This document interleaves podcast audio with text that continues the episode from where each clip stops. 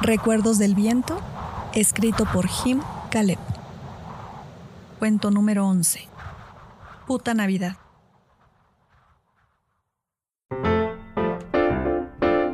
Definitivamente sí. No cabe duda. Amo la puta Navidad. ¿Quién no la ama? Con sus lucecitas por todas partes, las vacaciones para pasar con la familia, la música, las posadas, los regalos y por supuesto los arbolitos. Y quien no la ama es por pinche hipócrita o por jodido amargado. Aunque debo confesar que yo antes era así. Sí, así, amargada. La Navidad solo me servía para hacerme de un dinerito extra, trabajando de duende en una de esas tiendotas en las que le montan a algún actor sucho, alcohólico, fracasado y escuálido, como si hubiera de otro tipo, y que por lo prieto más le quedaría de Baltasar.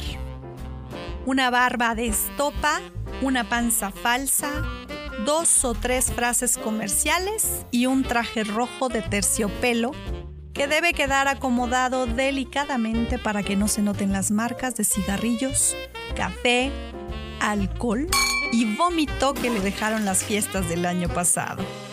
Hola amiguito, así que vienes a ver a Santa. ¿Cómo te llamas?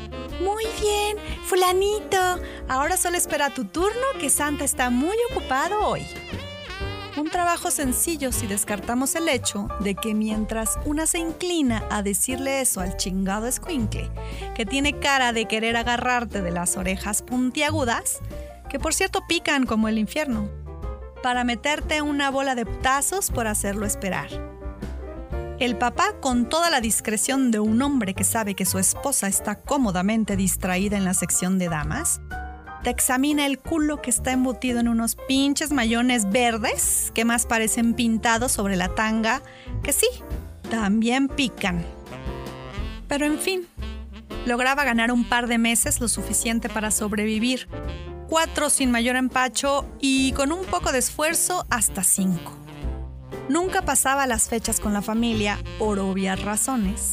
Y no me refiero al trabajo, en ese tiempo, el novio de turno de mi madre era poco menos que un patán que disfrutaba de sobajarla mientras invitaba a toda su familia a la cena. Una sola vez que no me habían dejado trabajar por una zorra que aseguraba me acostaba con el gerente y fui a dar a casa para la Nochebuena. ¡Qué arrepentida! Era cierto y el gerente tenía unas nalguitas como esferas de arbolito rosaditas y firmes. Mm. Pero lo que hizo esa pinche vieja no tiene nombre. Por su culpa me tuve que fumar al imbécil ese gritando a cada bocado que su pavo estaba seco, a su madre repitiendo sin cesar lo mal que estaban educados mis hermanos y al pendejo hijo de su primer matrimonio tratando de ligarme mientras guachaguacheaba una canción de Sinatra sin contar que ya todos estaban borrachos y antes del amanecer. Mientras el fondo de Los Ángeles Azules suena a todo y las pláticas a los gritos apenas son entendibles. Entre los reproches y las mentadas, me tenía que estar cuidando de arrimones y manoseos. Total, para eso son las fiestas, ¿no? Ah, pero el modelo de Santa de ese año era diferente y me enseñó de a poco a amar de nuevo la Navidad. Con sus ojos aceituna y su porte de perdona vidas, se paseaba envuelto en la panza de una espuma de aquí para allá, haciendo babear a otras duendecillas y a uno que otro duendecillo loco.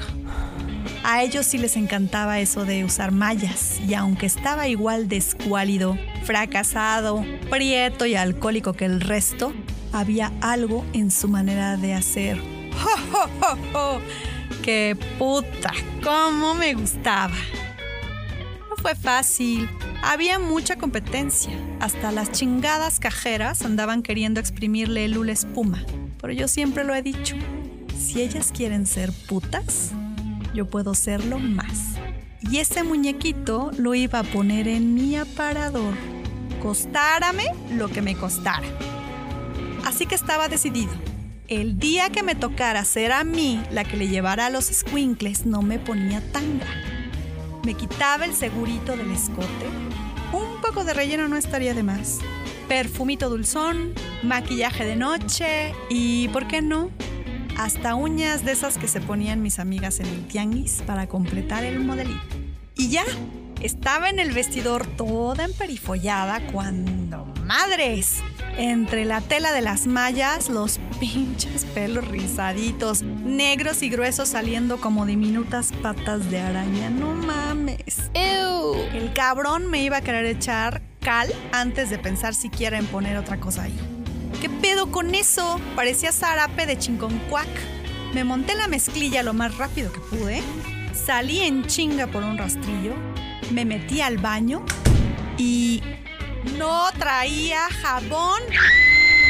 Pasó lo que tenía que pasar y después de irritarme e incluso cortarme por hacerlo así nada más con agua fría, salí toda madreada de aquel asunto. Pero eso sí, con las mallitas puestas parecía quinceañera. A lo largo del día fui viendo cómo a mi santa se le iba calentando la cabeza cada vez que le llevaba un escuincle. Hasta le costaba trabajo aguantarse la erección cada vez que, por error, caía yo sobre sus piernas al retirar a un niño. El tiempo se encargó del resto. Y no fue mucho. Para la Nochebuena era cosa hecha y sin poder aguantarnos más, esperamos sobre cualquier pretexto a que nos dejaran solos y en la bodega de los maniquís nos dimos una acogida de esas que hacen que una ame la Navidad. Estás rasuradita como chamaquita puerca de secundaria, me dijo excitándose más y más. La verdad no le prestaba mucha atención. Jadeaba fuertemente en mi oído mientras me rozaba las rodillas en la capa de terciopelo roja, mientras la panza de hule espuma salía volando. No muy lejos ni tan fuerte para que no nos la cobraran y aunque quedó toda sudorosa y deforme por haberla usado de almohadilla para el segundo round, teníamos que cuidarla tanto como fuera posible. A partir de ese día, nuestro romance decembrino se hizo todo pasión. Llegábamos más temprano de lo usual para darnos el riguroso mañanero entre las estolas verdes, las cajas de repuestos de estantería y promociones del año pasado. Por las noches aguardábamos el cierre y ahí, sobre el mismísimo trineo a la vista morbosa de Rodolfo, nos revolcábamos hasta que el guardia de seguridad llegaba caminando. Santos Claudio se llamaba y era todo lo que una duendecilla libidinosa como yo podía desear. Después de unos cuantos revolcones más, nos hicimos novios. Ya saben, como cuando revisas los regalos de Navidad, primero les angoloteas el paquete, luego lo abres y al final decides si te quedas con él o esperas al próximo año para ver a quién se lo regalas. La relación iba de buena a mejor él haciendo de extra de vez en cuando mientras yo trabajaba en la tienda ahora como cajera. Parece ser que el gerente no se había enterado de lo de Santa y yo. Nos veíamos cada noche para darnos pormenores y soñar con futuras navidades juntos. A veces cuando había lana para el hotel y no nos teníamos que andar escondiendo en la alameda como otros, me pedía que llevara los mayones verdes y me rasurara. Ya lo hacía con cuidado, agüita caliente y jaboncito mínimo. Se volvía loco y ni se imaginan cuánto me costaba mantenerme en pie frente a la caja al día siguiente. Al final del siguiente año, cuando de nuevo estábamos trabajando de duende y santa, fue que me pidió matrimonio, justo en la fiesta de Nochebuena, que en esta ocasión pudimos celebrar lejos, allá por Xochimilco con otros actores amigos suyos en una trajinera, todos vestidos de santa. Esa creo que ha sido una de las mejores fiestas de Navidad que he tenido. En lugar de gritos, canciones, feas y mal entonadas, por al menos no eran gritos. En lugar de recriminaciones, puros ¡ho, ho, ho! por aquí y por allá sin sentido En lugar de que me trataran de ligar con canciones en inglés, de pronto me dedicaban una o dos de José Alfredo y en lugar de andarme cuidando de arrimones y manoseos, los disfrutaba porque venían de mis santos.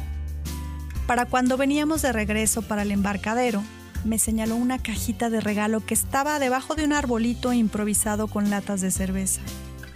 Me dijo, ahora sí ya te llegó temprano tu Navidad, chaparra. Así me decía de cariño. Mira que te dejó Papá Noel bajo el arbolito. Yo estaba borracha y emocionada. Me le colgué del cuello y fuimos a parar al canal. Poquito y nos ahogamos. Esa noche, además del anillo, Papá Noel me dejó otro regalito en el árbol. Y nueve meses después, yo se lo di a Santos. El regalito el anillo ya tenía tiempo de habérselo entregado. Yo me emocionaba enormemente cuando se acercaba diciembre. Le decía que era mi época preferida, que la Navidad me había traído los mejores dos regalos de mi vida. Ese año lo pasamos en un depa que compartía con otros tipos actores. Apenas si juntamos para comprarle una sonajita a Belém el embarazo no me había dejado a un cuerpo como para ser contratada en ningún lado, así que me tuve que dedicar a limpiar la casa y lavar los trajes de Santa y otras botargas que se acumulaban en la sala. Pero ¿qué importaba? Éramos terriblemente felices. Y esas fechas me traían siempre una sonrisa cachonda y una calentura que terminaba inevitablemente con silenciosas escenas de forcejeo sobre el sofá mientras la niña dormía. Sus pinches amigos siempre se asomaban por la puerta, pero creo que saberlo hasta me ponía más caliente. Entonces ocurrió uno de esos que dicen milagros de Navidad.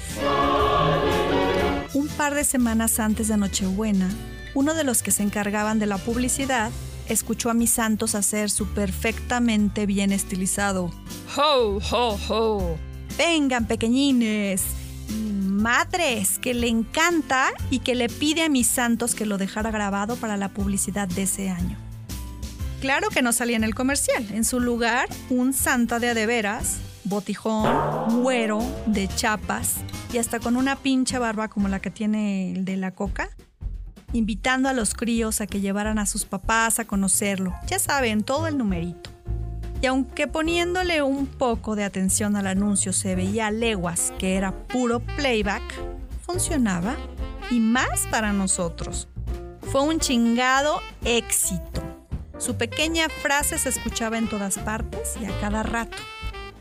De pronto, y cuando menos por una temporada, se escuchaba más que el pollito pío y todas esas cosas.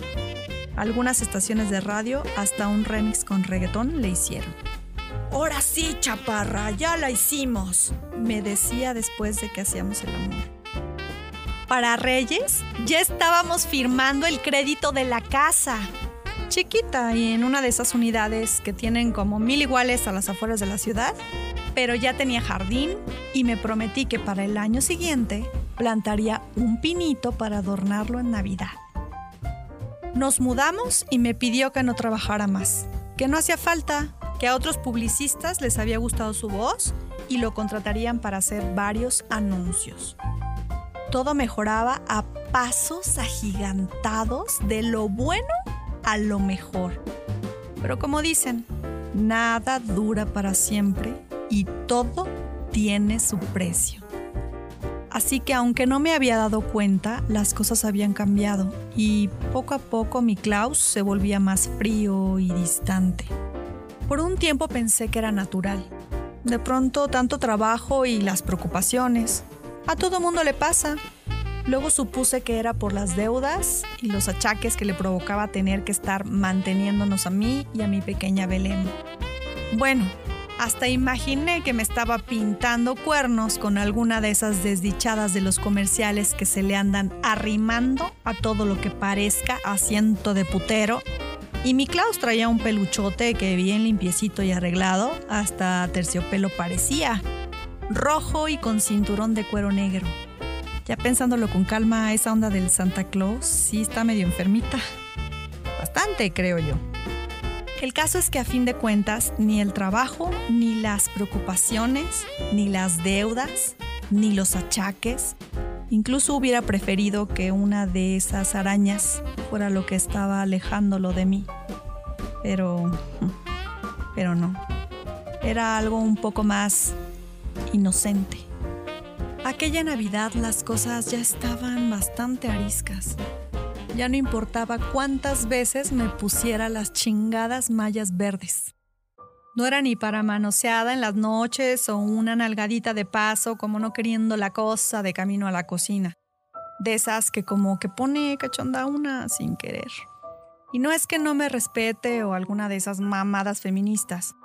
Pero hay que ser sincera y aceptar que la única forma respetable que hay para quitarse el frío en esa época es raspando la alfombra hasta hacer una fogata a la antigua para calentar las habitaciones.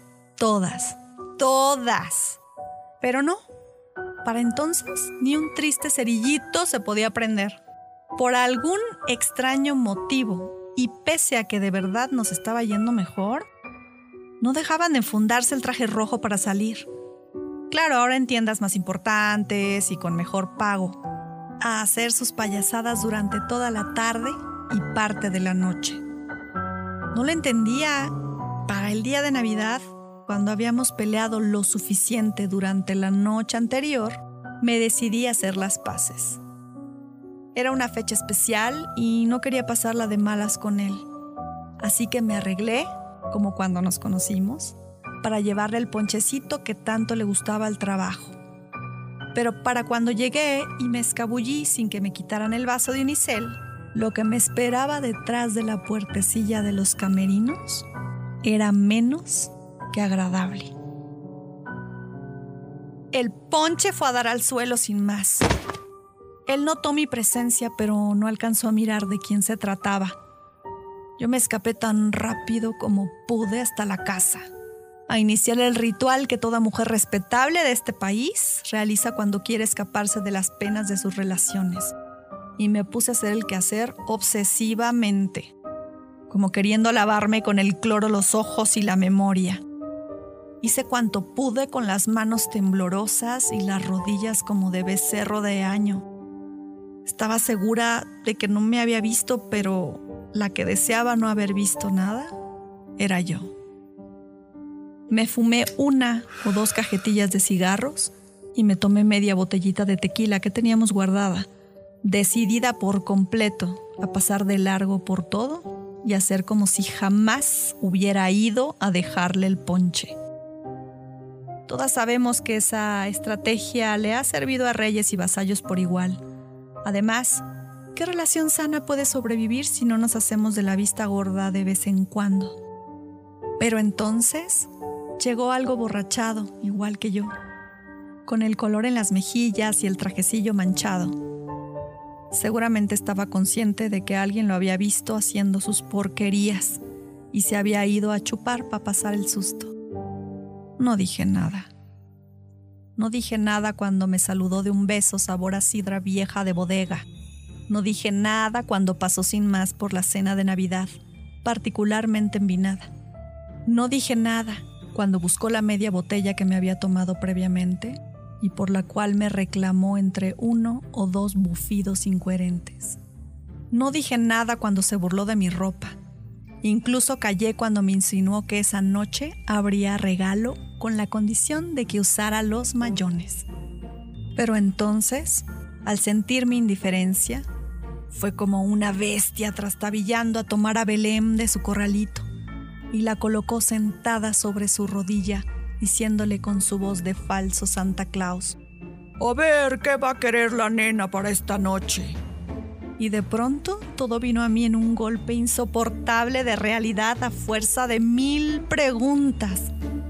¿Así que por eso le gustaba rasurada?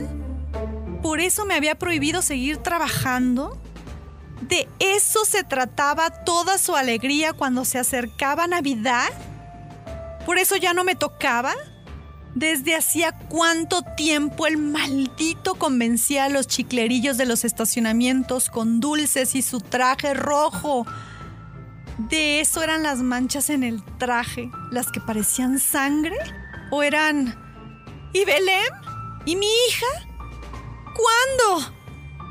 Todas estas preguntas golpeaban cerrándome los ojos, haciéndome viajar entre las imágenes que se fabricaba mi mente y las que estaban frescas en mi memoria de él con una criaturilla que no pasaba de los ocho años sobre las cajas de utilería. Me cegaba y le gritaba no sé cuántas cosas ni por cuánto tiempo. Deseaba acabar con todo. Esferas, trajes, trineos, risas, comerciales, publicidad, regalos, estrellas. Todo, todo que se fuera y ardiera en el infierno del que había salido. Todo. Para cuando me di cuenta, me descubrí esparciendo delicadamente los pedazos de mi ex esposo en una zanja finamente cavada alrededor del pinillo del jardín. El traje me costó un poco más de trabajo. Bien es sabido que esas telas artificiales hacen mucho humo al quemarlas, así que primero debí lavarlas y luego la fui a empeñar a una vulcanizadora. Pero al final todo había quedado bien hecho y el de los seguros no tuvo empacho en depositarme el dinero para Belén y para mí. Eso sin contar las regalías a futuro de sus comerciales. Así que, claro, definitivamente amo la puta Navidad. Como cualquier otro. Pero en especial cuando nos sentamos mi pequeña y yo a tomar un ponche en el jardín mientras vemos lo bonito que se ilumina el pinillo cuando encendemos las series multicolores que se reflejan en las múltiples esferas color sangre.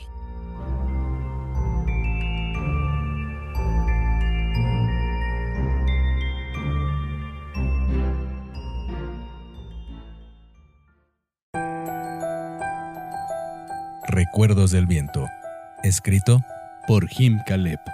Si deseas adquirir el libro, puedes hacerlo a través de buscalibre.com o contactando directamente al autor vía Facebook, arroba Jim Caleb.